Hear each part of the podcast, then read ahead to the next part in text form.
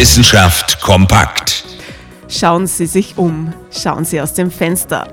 Die Wahrscheinlichkeit, dass Sie eine Landschaft sehen, ist ziemlich hoch.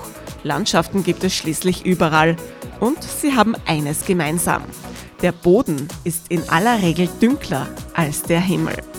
Wie praktisch fürs Auge, daran kann man sich gewöhnen. So sehr sogar, dass sich unsere Netzhaut auf das Betrachten von Landschaften spezialisiert hat, wie Wissenschaftler in Klosterneuburg jetzt festgestellt haben. Eine Entwicklung, die wir der Evolution zu verdanken haben.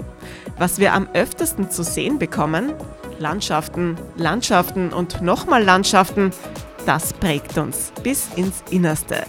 Die natürliche Struktur von Landschaften spiegelt sich in der Anordnung der Netzhautzellen wider.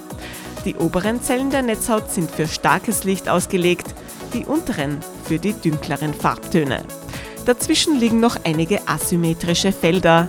Sie sind ideal angepasst an den Horizont.